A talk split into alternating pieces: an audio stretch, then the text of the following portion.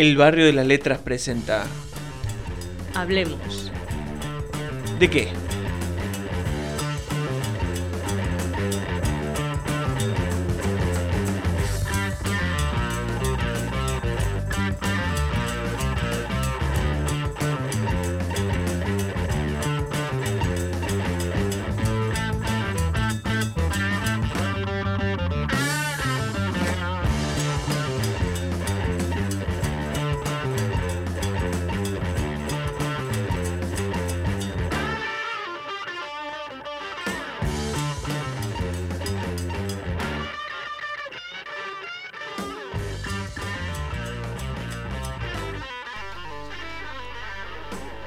Marce, Hola, Bleski. ¿qué tal? ¿Todo bien? ¿Todo bien? ¿Nerviosa? No. Bien. Yo nací preparada. Vos naciste preparada, me alegro mucho. ¿De qué vamos a hablar hoy? De los robots y la ciencia ficción. Y de los científicos locos. Y de los científicos locos. Bueno, Y de los japoneses. sí, locos, algún japonés tiene que haber. Te escucho. ¿De, qué, de quién nos va a- ¿Qué científico loco nos va a contar? Pues mira, un señor que se llama Hiroshi Ishiguro, que eh, conocido como el hombre que se autorreplicó en robot. Divino. Porque, bueno, hace unos días, bueno, hace ya un mes, estaba yo leyendo el Página 12, periódico argentina, argentino, y, eh, y vi esta noticia sobre este señor. Y bueno, de hecho, lo primero que sale es la imagen de él al lado de su robot replicado, su autorréplica, que como ves son gemelos, eh, que además los dos tienen cara de loco. Entonces, nada, pues me puse a leer de este no, señor. no es la culpa del pobre robot que, bueno, heredó Bueno, la cara eh. de loco del loco de su creador. Sí, pero bueno, que hasta eso lo ha hecho bien. sí, sí. sí. Bueno, es que además es todo, hasta el pelo del robot es el pelo de su creador. O sea, se ha cortado su pelo y se lo ha puesto al robot. Está muy loquillo No, este no, hombre. está, está muy mal de la cabeza. Eh, y bueno, este señor tiene un sueño que es eh, poder pasar el test de Turing. ¿Sabes en qué consiste el test de Turing? No tengo la más pálida idea. Bueno, Supongo que refiere sí a Alan sabes Turing. quién es, claro. En Alan Turing es un matemático que, entre otras cosas, lo que hizo fue descubrir el, los códigos secretos que usaban los alemanes durante la Segunda Guerra Mundial, los códigos que se mandaban con- en suma- entre los submarinos. Y descubriendo ese código pudieron, eh, bueno, ganar la guerra adelantándose a los movimientos alemanes. Efectivamente. Y Creo que el día D también tuvo algo que ver. eh. Y de hecho, O sea- eh, eso lo consiguió con la creación de una máquina que se puede considerar como el primer prototipo de ordenador o algo así. Y después Turing pues desarrolló mucho toda esa rama y, eh, y él dice, el test de Turing consiste en que un robot, una máquina, eh, puedas... A ver, un ser humano no perciba que un robot es un robot, sino que lo confunda con un ser humano. Eso es pasar el test de Turing, Bien. que obviamente hasta el día de hoy no lo ha pasado nadie. Bueno, pues el sueño de este científico, de Ishiguro, es eh, que uno de sus robots pase en el test de Turing. Eh, y bueno, de hecho él dice que los robots y los humanos somos lo mismo, eh, que los robots son nuestros amigos, y él dice que si está descendiendo la natalidad, ¿por qué no creas robots? ¿no? Que, Claro. los, que los robots son nuestros amigos y nos van a ayudar.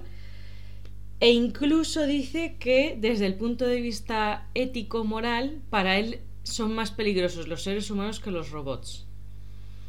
Bueno, por una cuestión experiencial podríamos decir que hasta ahora sí, pero claro, los robots todavía no tienen capacidad de decisión. Claro. Hasta ahora. Hasta ahora, hasta ahora, claro, sí, sí. Eh, y bueno, él hace robots eh, que son peculiares respecto al, a otros que, o sea, a los otros tipos de robots que se están construyendo hoy en día por esto, ¿no? Porque él quiere que sus robots sean idénticos a los seres humanos, que se los confunda, que no parezcan robots. Eh, y de hecho tiene una robot muy famosa que se llama Erika, que está grabando una película. Es la protagonista, es la primera robot actriz, por decirlo de alguna manera, que se supone que está ahora mismo grabando una, protagonizando una película Eh, no he podido encontrar información sobre ello, pero se supone que va a salir el año que viene.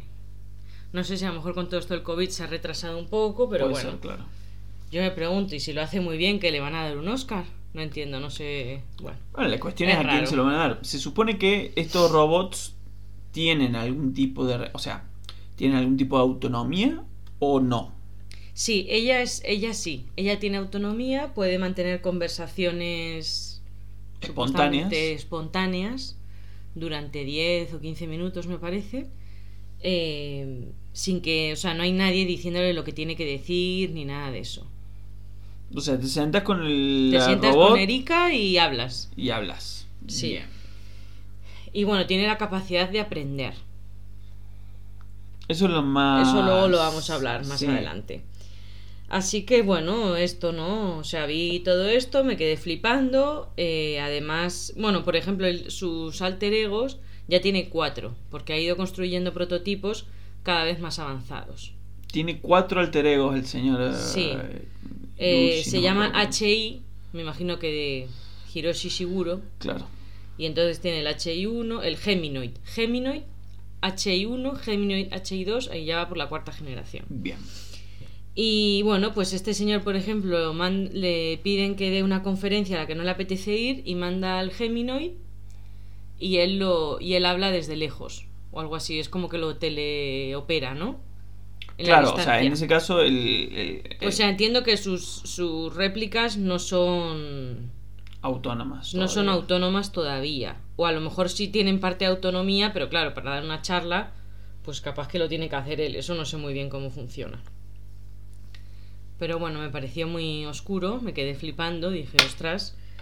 Y entonces ya a partir de ahí fue que empecé a, leer otras cosas, ver vídeos. Bueno, hemos estado haciendo un gran repaso por la ciencia ficción, cine, literatura.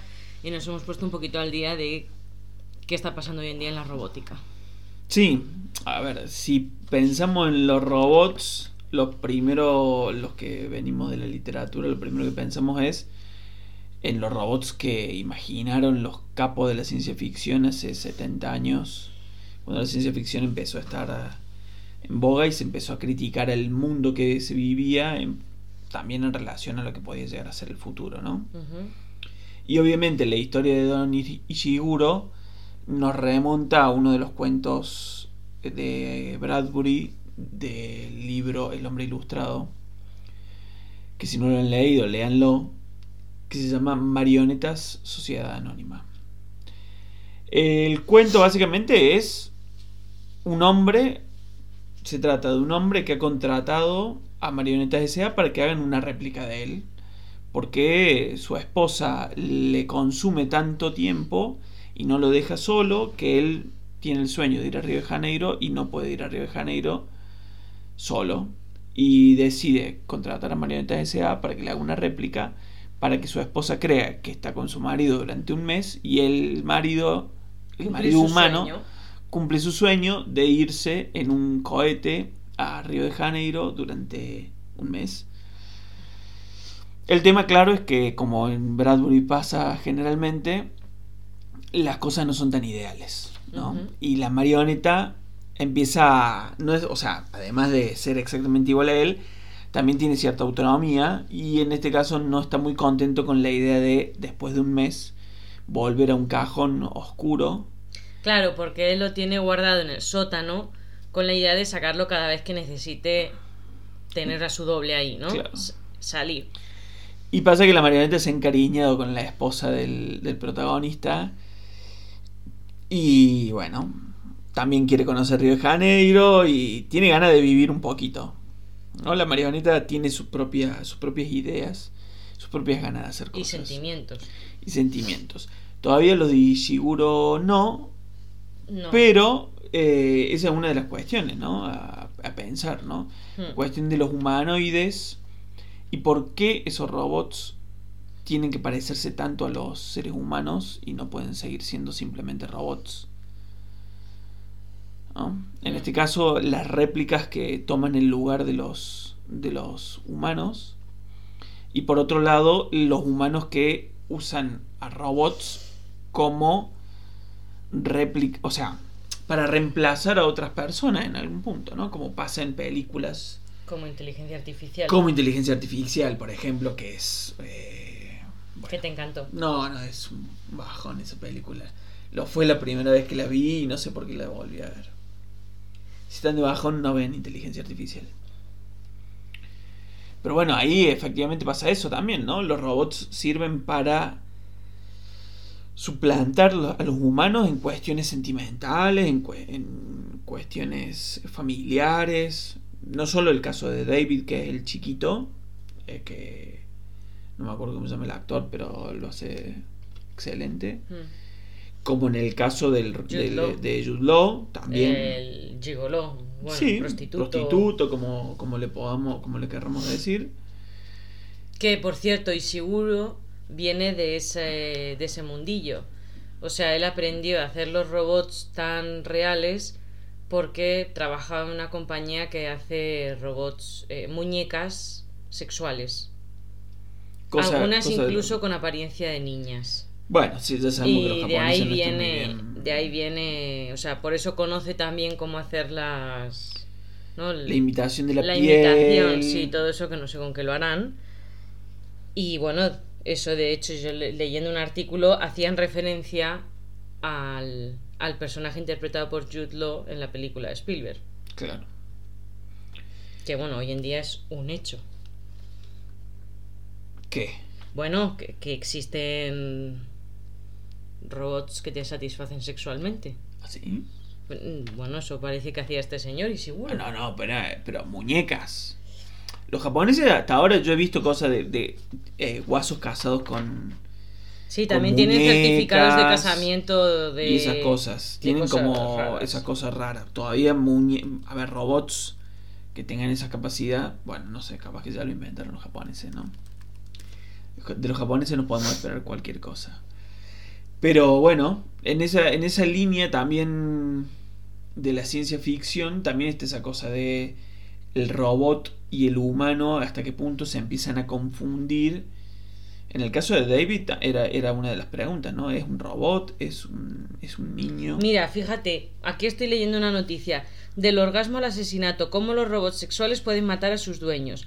Aunque esta cuestión pueda parecer de ciencia ficción, no lo es. Los robots sexuales son algo real, pero también peligroso al ser susceptibles de ser hackeables. Uno de los géneros más explotados de la ciencia ficción presentada en España y en el resto del mundo ha sido el posapocalíptico. Bueno, explican cómo es lo de esto. Y aunque puede que por ahora nuestra rumba no sea un problema, quizá- quizás sí haya un electrodoméstico muy usado que pueda provocarlos, los robots sexuales. Que dice, este tipo de tecnología, la gente recurre a ella para satisfacer sus necesidades sexuales. Hay muchísimos modelos en el mercado y aunque en su mayoría tengan precios prohibitivos, tienen su público. Y su principal problema es que como todo electrodoméstico se puede hackear. Y mira, aquí aparecen... Claro, una mira, te mira la robot. Una Si no parece una chica. A ver. Muy, muy, muy realista, la verdad. Muy linda la chica. Muy, muy realista. O sea que, O sea que sí, o sea que ya, ya hay, ya hay. El personaje de Jude Mira, Law yo me ya voy a pedir está. a este Henry. El primer robot sexual con pene regulable. Bien, bien. Henry. Tiene una un poco cara medio. Parece un Ken, ¿no? Claro, sí, sí. es- Todavía no, le- no lo han desarrollado muy bien estéticamente. acá. Bueno, me imagino que lo importante es que funcione lo que tenga que funcionar. Claro. No, no, no sé si, no sé si quiero entrar en No sé cómo será, no sé cómo La será. verdad que no, ser medio- es que bueno, so- solamente los japoneses les puede ocurrir cosa así. Volviendo, volvamos. Retomemos el, el hilo de lo, de lo Sí, humanoide. Pero bueno, ya estamos Pero la viendo que efectivamente. fu- que a ver, existen. eh, que no me lo ojo, ojo los escritores de policiales. eh, Ah, claro. Hackear. Hackeó la- el robot y, y asesinó en Ojo. pleno. Una, es, es un capítulo de Black Mirror. Ah, o sea que ya está. No, pero, eh, no, está. no, no escuchen, no estén atentos los escritores de ciencia ficción porque ya, ya está hecho. Eh, unas avis... ¿No, ¿No te acuerdas el de las abejas? No sé si lo vimos. no, juntos. no vi el de las abejas. Se llama Odio Nacional el capítulo, creo que es de la temporada 3, pero no estoy segura, 3 o 4. Y eh, en Reino Unido, como, o sea, en un Reino Unido en el futuro, sí. ¿no? Eh, pues están se están extinguiendo las abejas, crean unas abejas que son robots. Eh, y que tienen reconocimiento facial y no sé qué. Y bueno, lo que hacen estas abejas están subvencionadas por el gobierno, pues una empresa ¿no? tercerizada, eh, que cumplen la función de polinizar las plantas. No crean miel, pero sí viven en enjambres y se reproducen solas. Eso no, no, lo explican, no sé muy bien cómo es, pero bueno. Entonces, claro, hay una. como que la sociedad está muy en contra porque dicen que el gobierno los está espiando a través de las abejas. Pues dice que no, no, y la gente dice, ¿por qué va a invertir el gobierno tanto dinero en esto si el medio ambiente y tal le importa un carajo? Pero bueno, la cosa es que ahí están las abejas electrónicas que dan todo el mal rollo y de pronto empieza a haber asesinatos en los que no ha habido, no ha aparecido nadie. O sea, hay cámaras y todo eh, y se ve que no aparece nadie. El primero era la mujer que estaba sola y ya el segundo era un cantante famoso que estaba rodeado de gente y dicen que se murió ahí. Bueno, y ya haciendo las autopsias encuentran a las abejas adentro del cerebro. Y las abejas habían entrado y habían recorrido como la parte del dolor o no sé qué. La cosa es que se habían provocado la muerte más dolorosa del mundo y los habían, y los habían terminado matando. Bueno, en el caso de la primera ella se suicida porque no puede aguantar más el dolor y se suicida. Bueno, cuestión que investigando es un guaso que ha hackeado las abejas y em, quiere dar una lección moral. Bueno, te voy a contar toda esto, pero la cuestión es que quiere dar una lección moral. Estos eran como algunos casos y termina matando a 387.000 personas. Bien. Tranqui. Efectivamente. Porque como las abejas tienen reconocimiento facial, no sé qué, se pueden mover muy fácilmente, es muy difícil encontrarlas, etcétera, etcétera, pues claro, él hackea el sistema, la empresa no tiene acceso a las abejas y las controla él y las manda a, matar a todo el mundo que decide. Claro. O sea que ya existe eso. Ya existe la cuestión del asesinato hackeando. Bueno, otra cuestión sería para hablar la, la cuestión del internet y de las cosas que... Eso de que tengamos toda la casa conectada Ah, bueno, sí. Heladera. La casa inteligente. La casa inteligente, esa. Bueno, para eso ya vimos el capítulo de Los Simpson eh, con la casa inteligente que tiene la voz de Pierce Brosnan. Ah, cierto. Gran capítulo de Los Simpson. Bueno, la cosa es que estabas diciendo, ojo, los policiales, pero estábamos hablando de. Eh, todo esto veníamos a hablar del reemplazo de los seres humanos por los robots. Claro, de inteligencia artificial, que ya sabemos que el personaje de Jude ya existe, todavía no hay niños, pero Esperemos que no. sí, que Ichiguro no se le ocurra hacer un niño pronto. Pero claro, esas, esas son las películas de ciencia ficción, los libros donde se trata la ciencia ficción con la cuestión humanoide, ¿no? La cuestión del reemplazo del humano. Bueno, Blade Runner. Blade Runner un poquito más, va un poco más allá, ¿no? Pero también hay unos, los robots que están creados son humanoides también son exactamente iguales a los seres humanos. Sí, pero no me acuerdo qué era lo que pasaba, por qué, qué problema había, que eran más inteligentes, tenían un cuerpo más resistente. Claro, es que están desarrollados para cumplir ciertas funciones específicas. Tienen una vida corta. Ah, eso. Tienen una vida muy se corta. porque tienen una vida corta. Claro, pero hay algunos que son pensados como soldados, otros que son pensados para cierto tipo de trabajos. Cierto. Bueno, algunas incluso para prostituirse. Incluso algunas para prostituirse, efectivamente, y pero tienen funciones específicas hmm. y los robots se terminan revelando en, el espacio exterior, no me acuerdo si era en la Luna. No sé, es que los prohíben en la Tierra y solo pueden existir fuera en el universo. Pero, que también pasa en Asimov, eso. Ahí va. En Yo Robot, los robots están prohibidos en el planeta Tierra, solo se utilizan en el universo. Bueno, porque claro, el ser humano ha conquistado ya los otros planetas y eso, y entonces los robots los utilizan en el exterior. Claro. Pero bueno, a diferencia, en Yo Robot todavía los, los robots son robots. Digamos, no son humanos. o sea, no, no, no, Se parecen físicamente a los humanos, pero son máquinas. Se, las puede ver como, digamos, como Bender de Futurama. Claro, sí. Eh, o como los robots en general en Futurama, que muchos son más bien o sea, tienen físicos de, parecidos a nosotros, tienen caras, pero no son humanos. No, no, no. Como en el caso de Blade Runner, donde sí están los, estos robots que son parecen humanos e incluso pueden pasar por humanos, hmm. porque superan un test también muy parecido en esa línea de lo que hablamos, el test de Turing. pueden superar el test o se necesitan muchísimas preguntas para que se den cuenta que es un robot. Y bueno, y ahí está la cuestión de la rebelión, hasta dónde hasta dónde estos robots que tienen capacidades o inteligencia más desarrolladas que los humanos no pueden ser peligrosos para el ser humano. Para eso es preferible mejor eh, pensar en robots no humanoides. Pero bueno, por un poquito del, miedo. ¿Cómo? Que me da un poco de cosa eso de los robots humanoides, ¿no? Ah. Ir a caminar por la calle y no sabes si un robot o un ser humano es como medio Sí, creepy. Efectivamente. Y bueno, luego está el tema de los robots que puedan generar sentimientos y aprendan y puedan tener aprendizaje. Claro. que es lo que quiere mm, crear Ishiguro, o sea, quiere conseguir un robot con sentimientos. Ahora, robots que puedan aprender ya existen. Ya Claro, ya, ya, visto. ya están empezando a desarrollar robots que saben aprender, por lo tanto, ya estamos entrando en un nivel... O sea, no es una máquina, no es una computadora a la que vos le decís qué tiene que hacer y lo hace, No, y tiene sus limitaciones. Y no puede aprenden como los allá. niños, por ensayo y error y hasta que, bueno, internalizan cómo se hace. No me acuerdo cómo se llamaba el robot que vimos, que lo ponían en un avión. Ah, no me acuerdo cómo era, tenía que poner una fichita, no sé qué, del avión. Tenía que poner una pieza en el fuselaje Sí, del ah, avión. eso, en el fuselaje. Y, y primero tenía que practicar para agarrar la pieza. Y aga- intentaba agarrar la pieza de distintas formas, ¿no? En lo que se llama el movimiento de pinza. Se le caía varias veces hasta que finalmente aprendía a agarrar la pieza y luego cómo iba caminando y cómo se tenía que agarrar a una a una barra para poder inclinarse no sé cuánto y poner la pieza, pero era como todo un proceso de aprendizaje, yo me imagino que ya después de que lo ha aprendido a hacer, lo hace bien todas las veces. No sí, o en todo caso, si tiene otro tipo de dificultades, tendrá que sortear otro tipo de dificultades, pero lo puede hacer Hmm. y lo puede hacer solo. Ese es el sí. tema.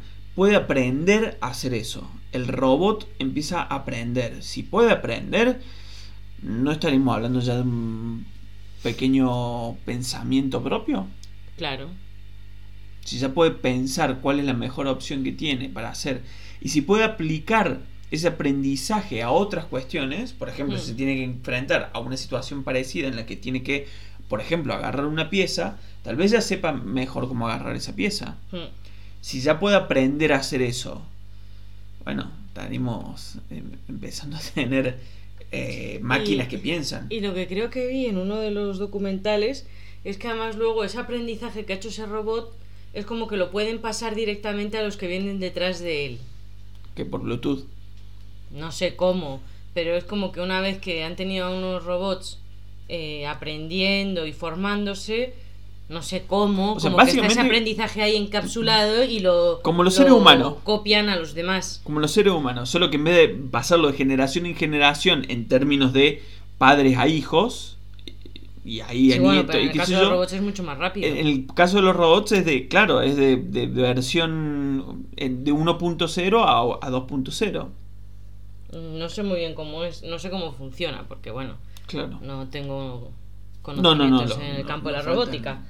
Pero por lo que he visto, eso es lo que he entendido. Me da bastante miedo. A mí me da bastante miedo. Claro. Eh, a los loquillos de la tecnología les encanta todo esto, pero... En fin. Sí, ya estamos hablando de máquinas que están aprendiendo, máquinas que pueden razonar. O sea, hacer razonamientos básicos. Y si pueden hacer razonamientos básicos, digo, ya hablamos de las máquinas de Ishiguro que pueden mantener conversaciones. Mm. Si tienen la capacidad de responder a preguntas diferentes, bueno, tienen capacidad de articular el lenguaje. Para articular el lenguaje estamos hablando de un cierto nivel de pensamiento.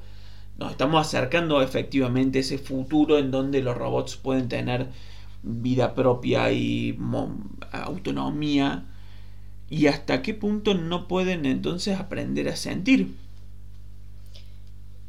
Claro. Pueden sentir empatía, pueden sentir... eh, no digo amor, ¿no? ¿no? No vayamos al amor que es probablemente de los sentimientos más complejos que pueda haber. No, pero, Pero afin- si alguien- cariño, afinidad. Claro. Eh, en el primer cuento de Yo Robot, porque a ver, el, la- el libro de Yo Robot de Asimov no es una historia como la de la película. Claro. Eh, o sea, está la compañía esta de robots, que ahora no me acuerdo cómo es el nombre.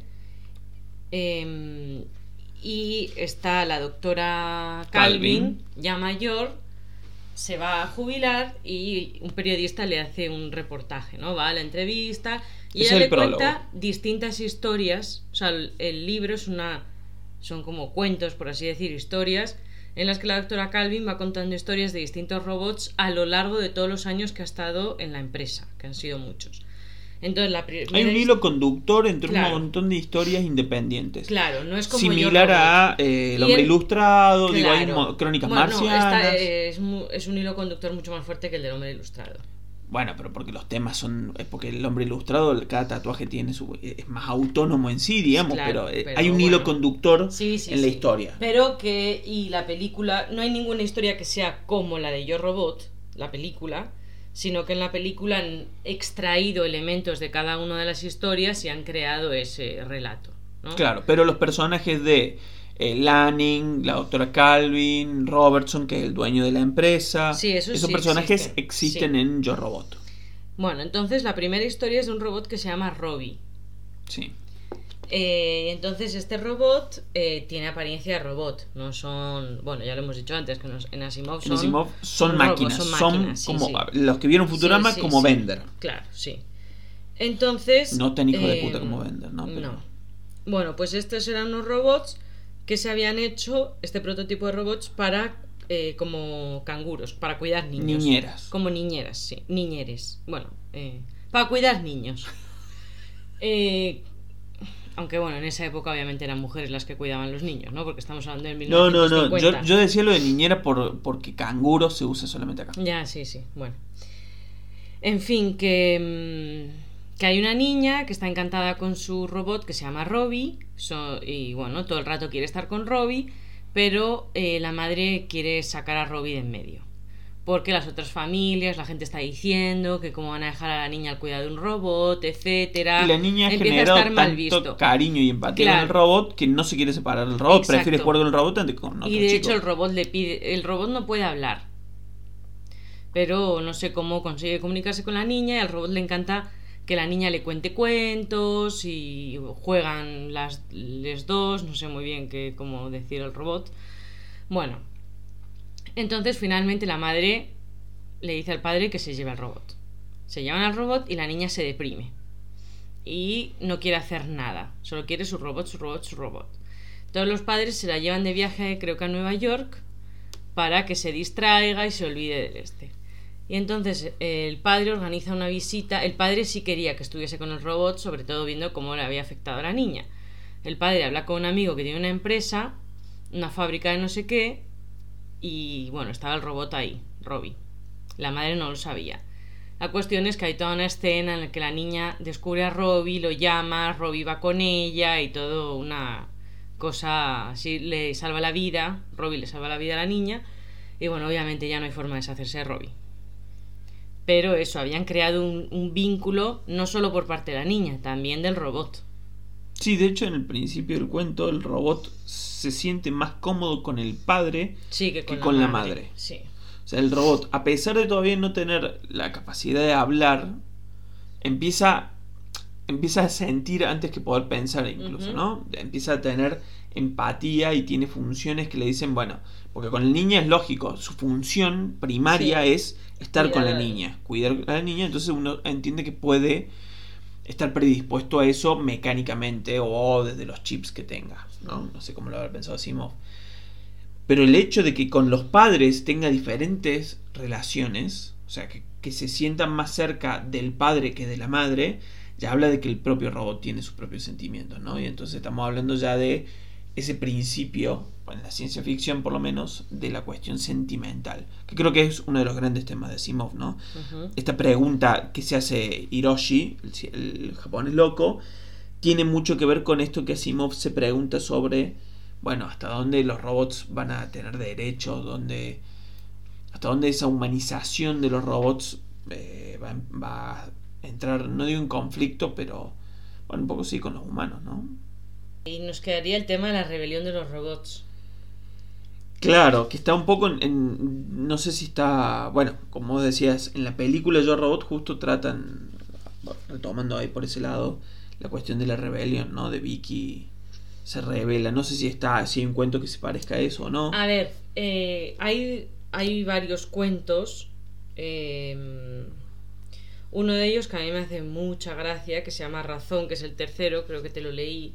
Sí, sí, ese cuento es fabuloso. Eh, bueno, es un robot, crean un robot para estar en una mm, estación espacial. Porque, bueno, eh, para que no tenga que haber seres humanos, porque es un trabajo muy desagradable, están lejos de la familia, etcétera. Y la idea es poder crear un robot, una nueva generación de robot muy desarrollado, que se pueda hacer cargo de la, de la estación espacial y que vayan seres humanos cada cierto tiempo simplemente para revisar que está todo bien, si hay que arreglar un robot, etcétera. Entonces, el robot este eh, bueno, es como toda una cuestión de religión muy divertida, porque el robot dice que el Señor es el, el, ¿cómo se dice? Lo que cuidan en la, en la, en la esta espacial. Un generador de algo. Sí, es como algo que transforma la energía. Ah, eso, el transformador. Claro, el transformador que transforma la energía que viene del sol y de otro tipo de cuestiones espaciales, perdón por la ignorancia transforma esa energía que va hacia la Tierra, ¿no? Es a la vez un transformador de energía y una cuestión de protección, como un transformador de los que usamos habitualmente en los aparatos, ¿no? Electrónicos. Dos cuestiones hay ahí, me parece. Por un lado, la cuestión religiosa y por otro lado, la cuestión que tiene que ver con el razonamiento lógico, ¿no? Como un razonamiento aparentemente lógico puede llevar a conclusiones erróneas. ¿no?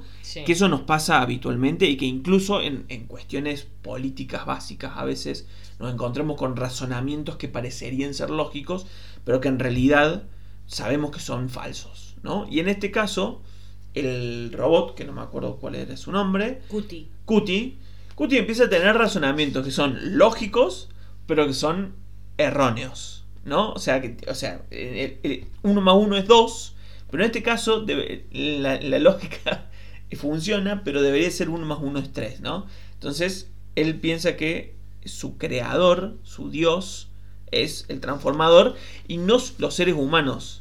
Y que el transformador también ha creado a los seres humanos, solo que son una creación inferior.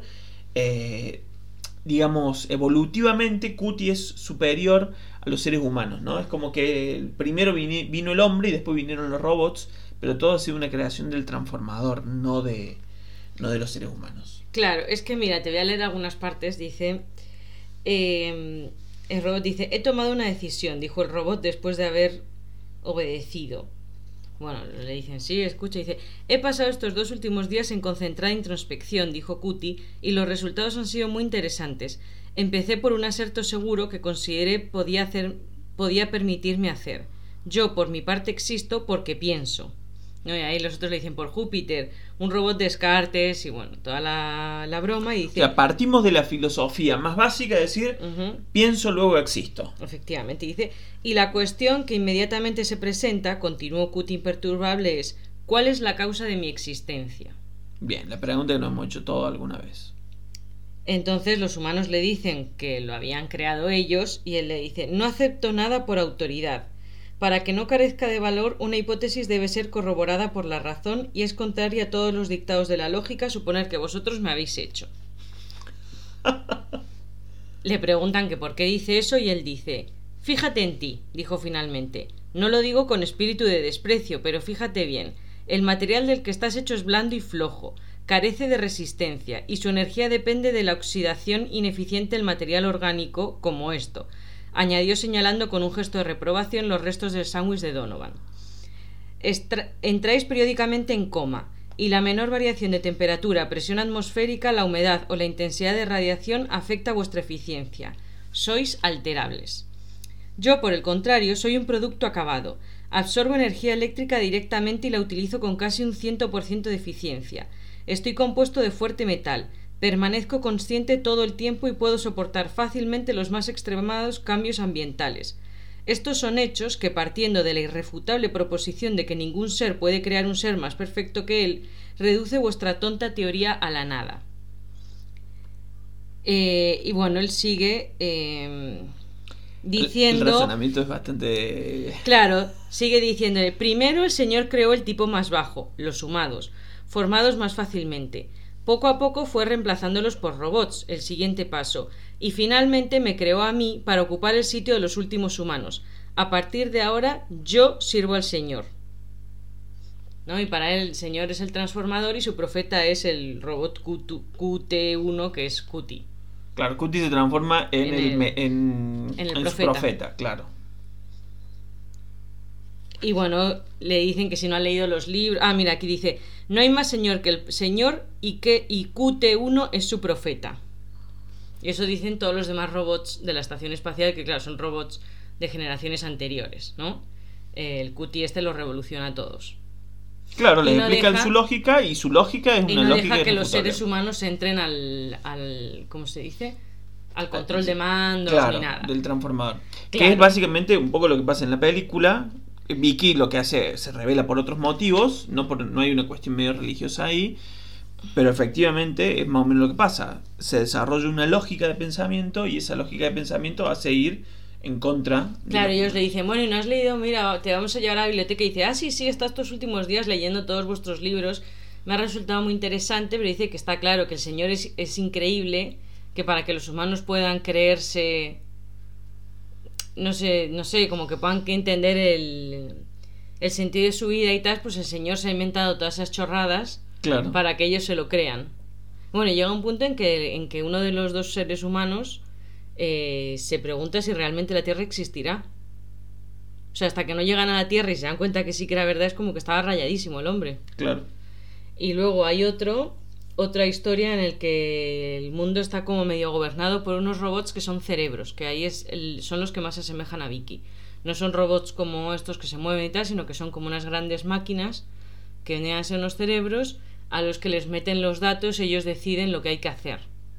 Dicen las, eh, pues cuánto, no sé, tienen que producir en tal sitio, en tal otro, cómo son las cosas que hay que hacer. Es Por una que- cuestión de eficiencia, Claro, deciden que la son máquina. los que gobiernan el Claro. mundo. Y hay un momento en el que se ve que hay que ha habido fallos y dicen cómo es posible los no pueden crear fallos.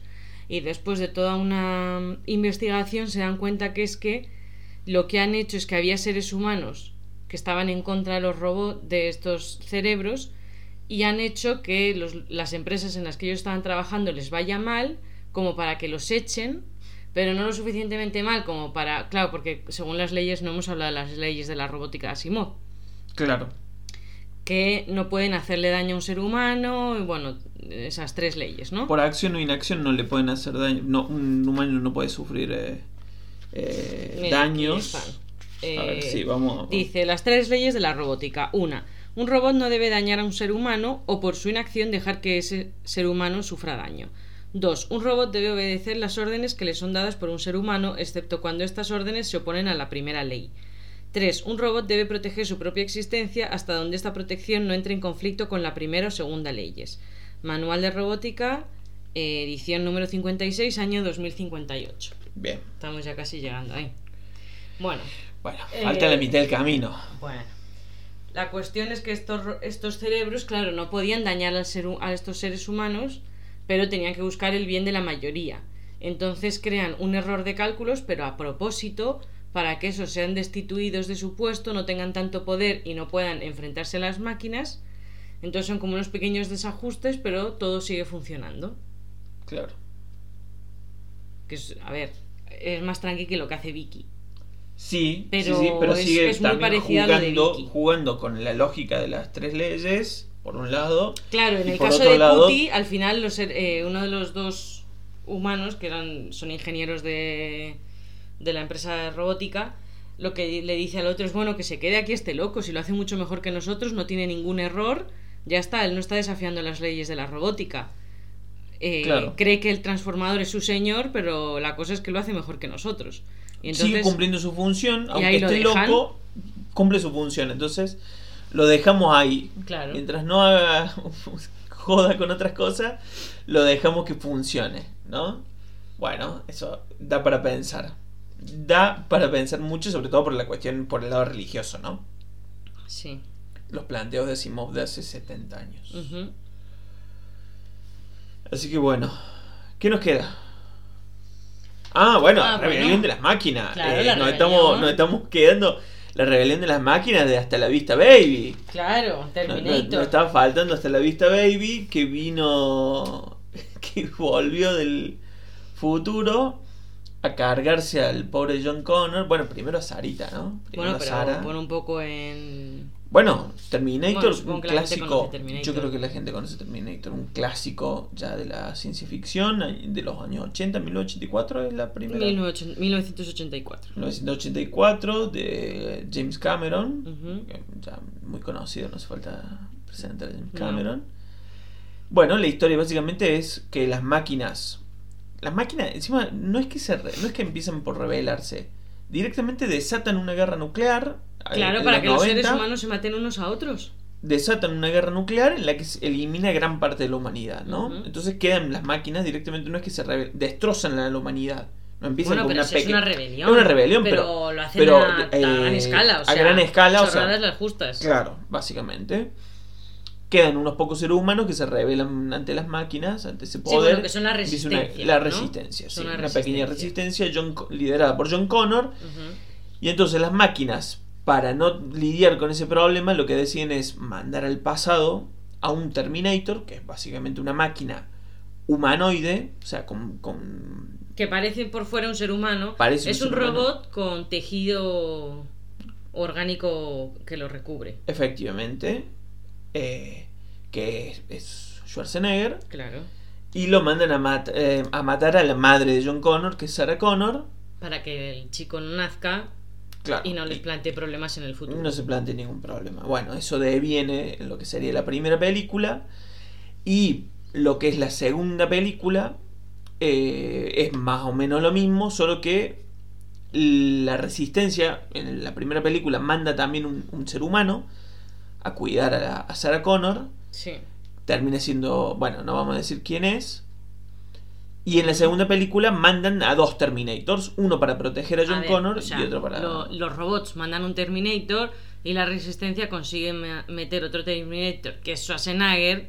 que está porque- reformateado. Claro, porque es un Terminator de la antigua generación y los robots ya mandan a un Terminator increíble. Sí, o sea, sí, que- la nueva que hace generación todo eso. con claro, que esa película ya es post Jurassic Park, que Sí. ya hablamos de Jurassic Park y lo que implicó Jurassic Park en el mundo para del los cine. efectos especiales. Claro, ya, ya- ya la versión Schwarzenegger era una gilada, el segundo Terminator es una, una máquina un, poquito más complicada de, de hacer de goma.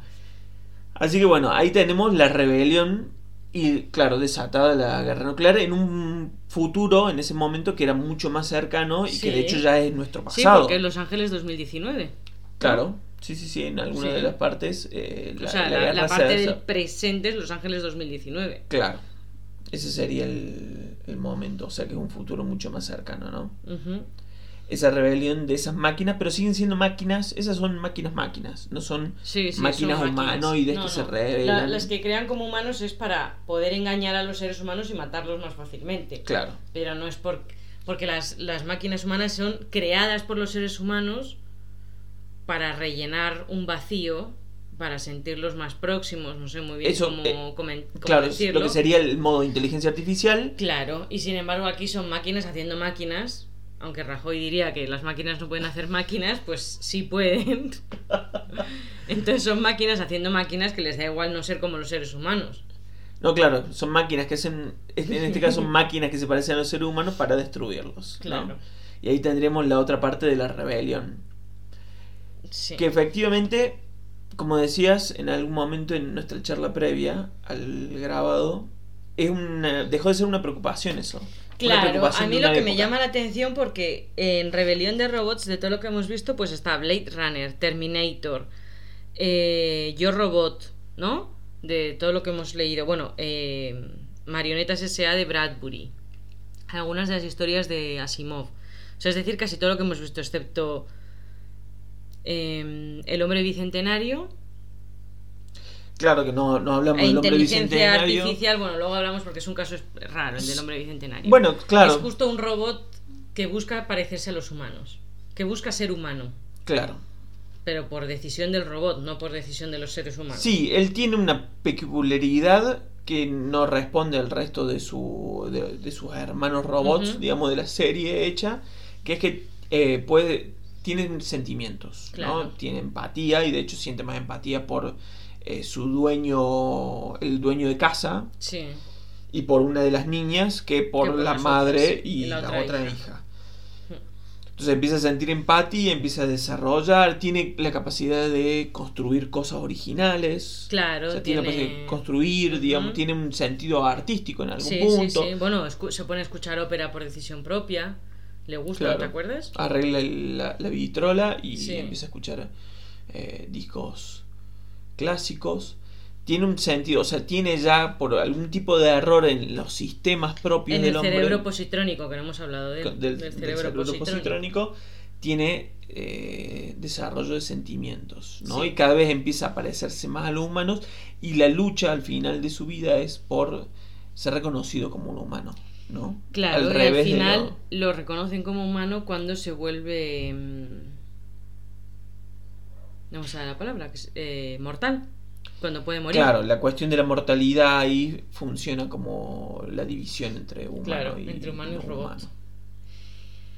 Bueno, cuestión que volviendo al tema de la rebelión de los robots, súper presente en la ciencia ficción de la segunda mitad del siglo XX, tanto en literatura como en cine y principios del XXI, sin embargo ahora eh, no está presente. O sea, todas las cagadas nos las mandamos los seres humanos.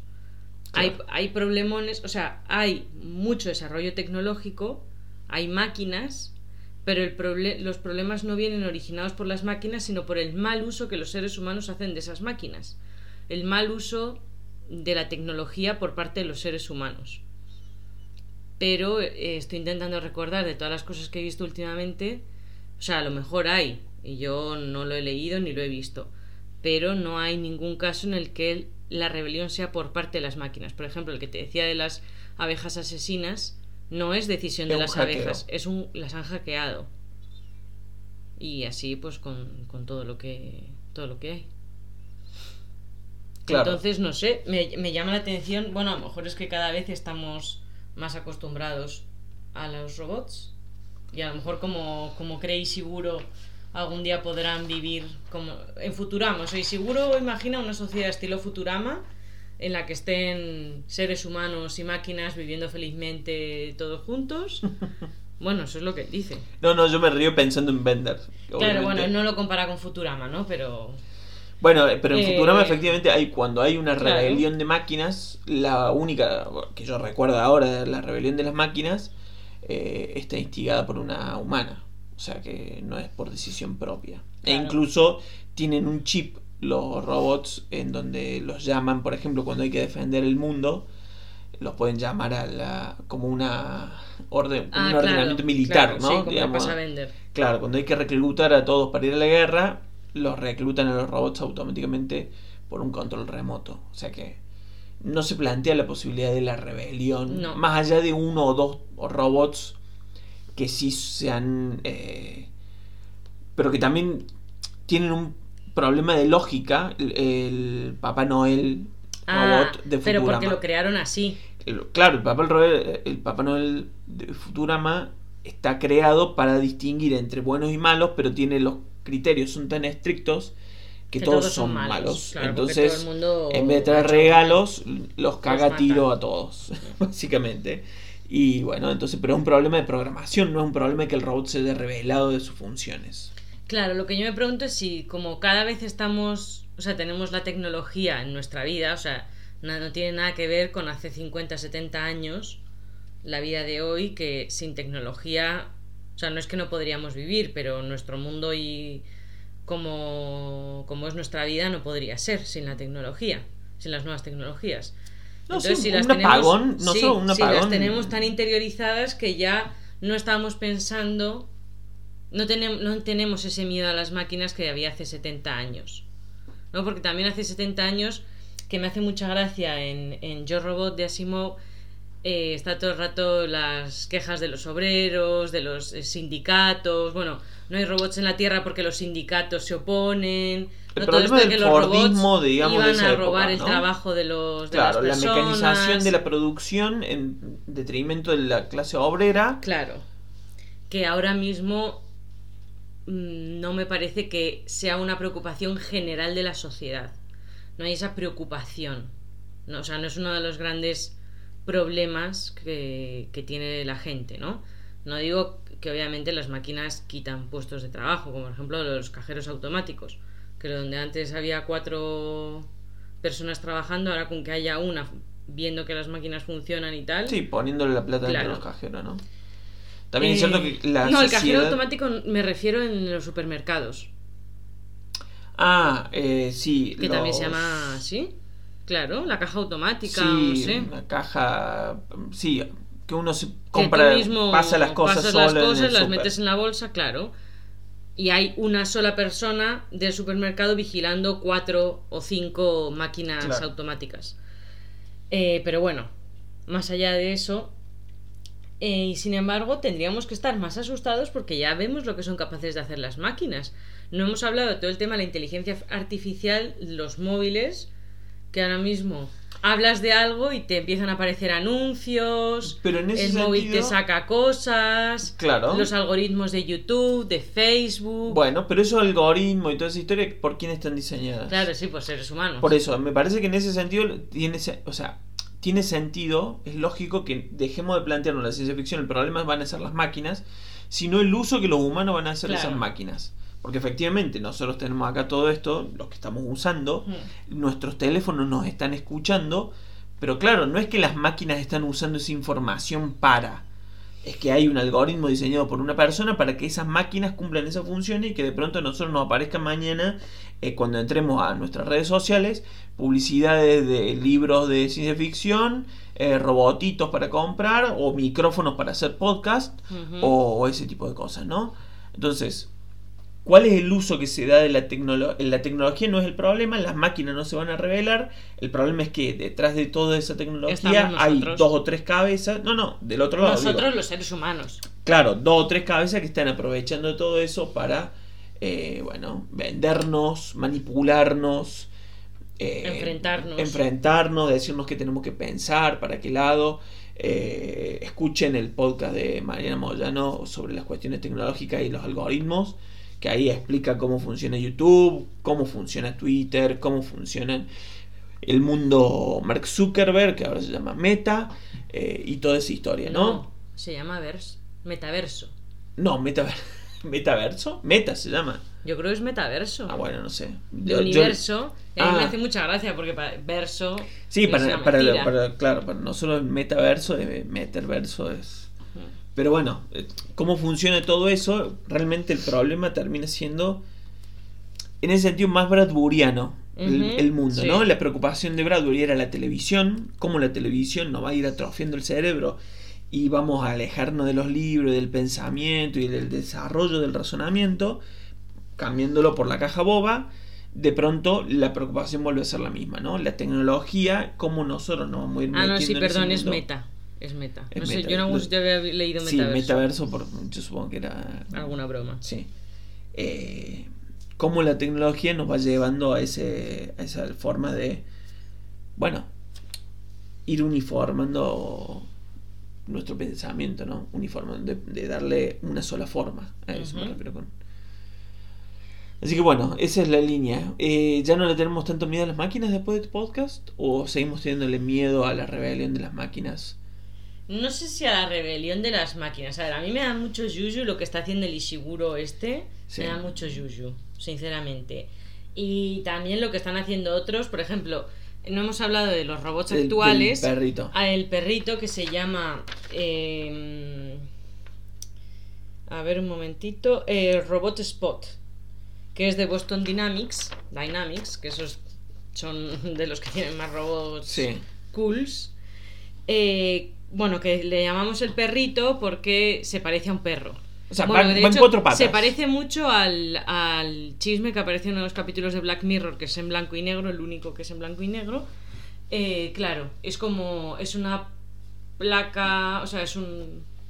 ¿Cómo se llama? Es un rectángulo, pero con dimensión, ¿cómo se dice? ¿Un prisma? No. Sí, un prisma. ¿El prisma no es el que es como un triángulo? No. Ah, no, eso es una pirámide. Bueno, no se me da bien. Este, estas cuestiones en el cole no se me dan bien. Pero bueno, el rectángulo. ¿no? Es un, es un prisma, es un prisma. Vale, un prisma. Es un prisma con cuatro patas. Era la primera versión. Y lo utilizan, o sea, es, muy utilizado para mm, vigilancia. Por ejemplo, en Fukushima, cuando hubo el, el desastre este Sí, nuclear. nuclear, pues metieron a los, a los robots estos Claro, claro. pa- para ver qué, para ver qué estaba hacer. pasando, cómo estaban las cosas adentro. Y la cosa es que ahora han lanzado un nuevo, una nueva versión que tiene un brazo que le sale de la espalda. Entonces con ese brazo hace cosas, hace un montón de cosas. Y eh, bueno, vimos hace, unos, hace unas semanas a los robots estos perrito que se ayudaban a abrir la puerta, ¿te acuerdas? Uno abría la puerta y el otro pasaba.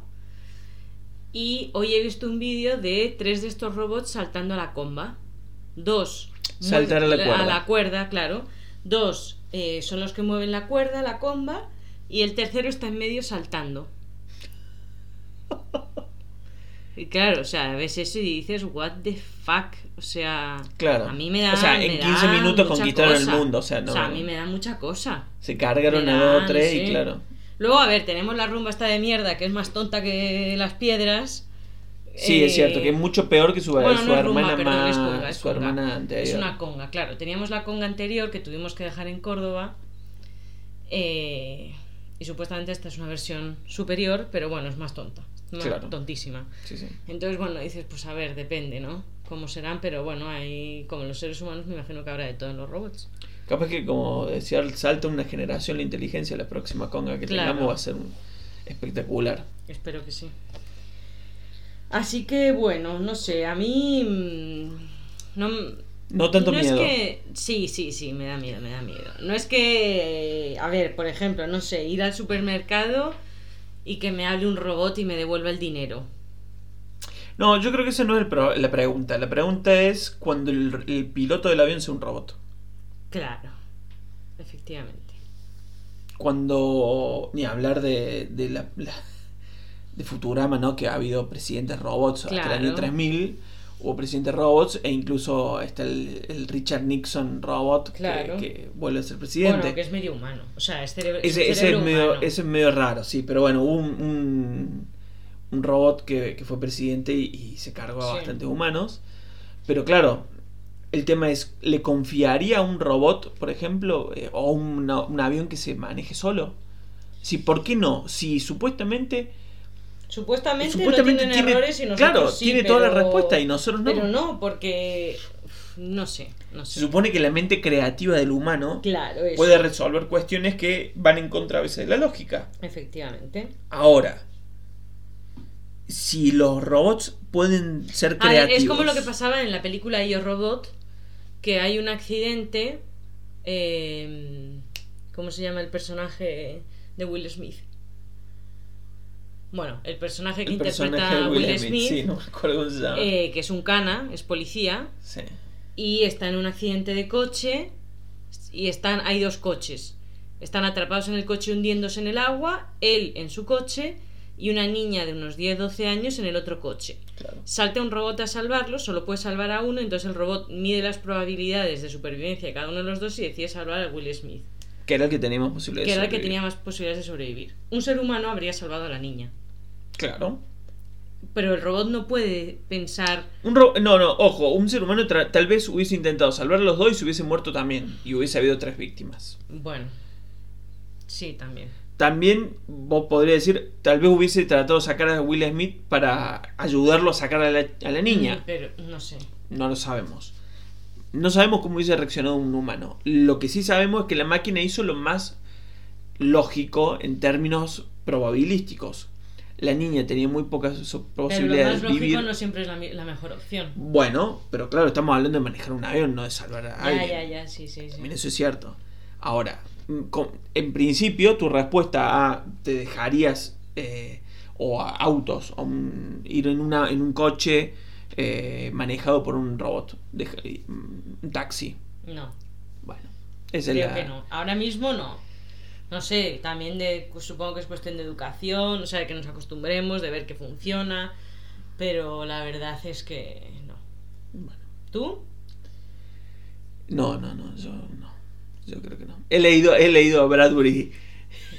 He leído a Bradbury y desconfío de las máquinas y de esas cuestiones futuristas. Eh, estamos jugando con fuego, me parece, en algunas cuestiones, ¿no? Mm. Y bueno. Igual también hay que ver, ¿no? La- la- en este caso, el desarrollo de todas estas cuestiones científicas, muchas están relacionadas con la cuestión militar. Entonces, también es cierto que la el pensamiento de, o sea, más allá del Ishiguro, Que está loco y se quiere, a- a- quiere hacer réplicas de humanos para convivir con ellos, eh, los otros desarrollos tienen que ver con la cuestión militar muchas Sí, a veces. ver, casi todos los robots Y, eh, bueno. más avanzados que hay ahora mismo, excepto uno de Disney. O sea, Disney tiene uno de los robots más avanzados. Pero del Disney va a conquistar el mundo. Disney lo es, sí. Sí, sí, sí. A mí O me da más miedo Disney que los robots. Claro, sí, eso- en eso estamos de acuerdo. Pero bueno, Disney tiene su propio robot para hacer cuestiones increíbles en las películas, ¿no? Eh, saltos mortales, medio que volar por el aire, cosas que no pueden hacer ni siquiera los dobles de acción, ¿no? Claro. Pero si no, todos los demás son para mm, trabajo con cargas pesadas, en fábricas, eh, tareas de rescate, vigilancia en lugares peligrosos, ¿no? Como lo de los eh, robots estos perros que entraban, que pueden entrar en lugares a los que no pueden ir los seres humanos. Un poco todo ese tipo de trabajos, ¿no?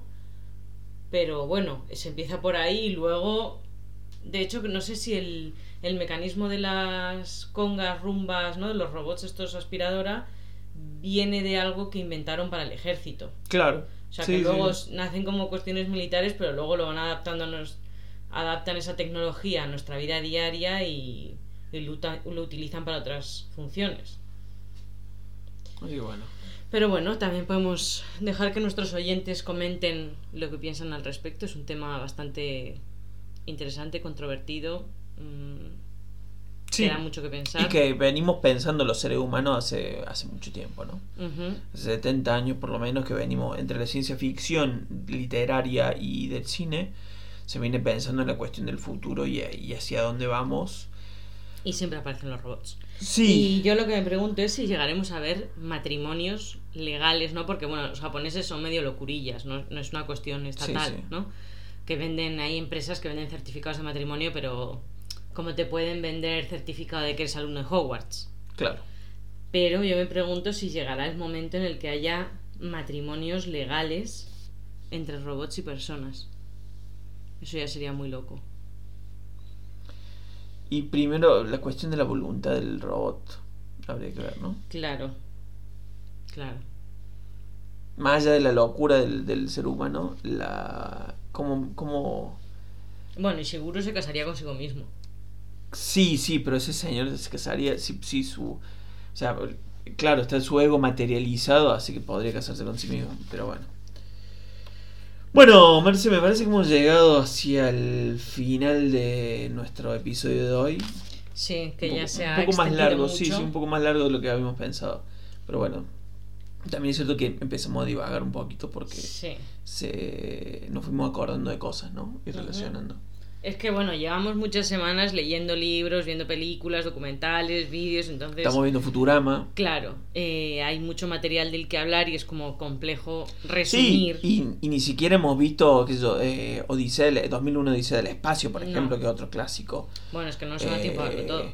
Y podremos ver el planeta de los simios también. Pero bueno, eso es más, más, más que ver con el viaje en el tiempo, ¿no? Mm.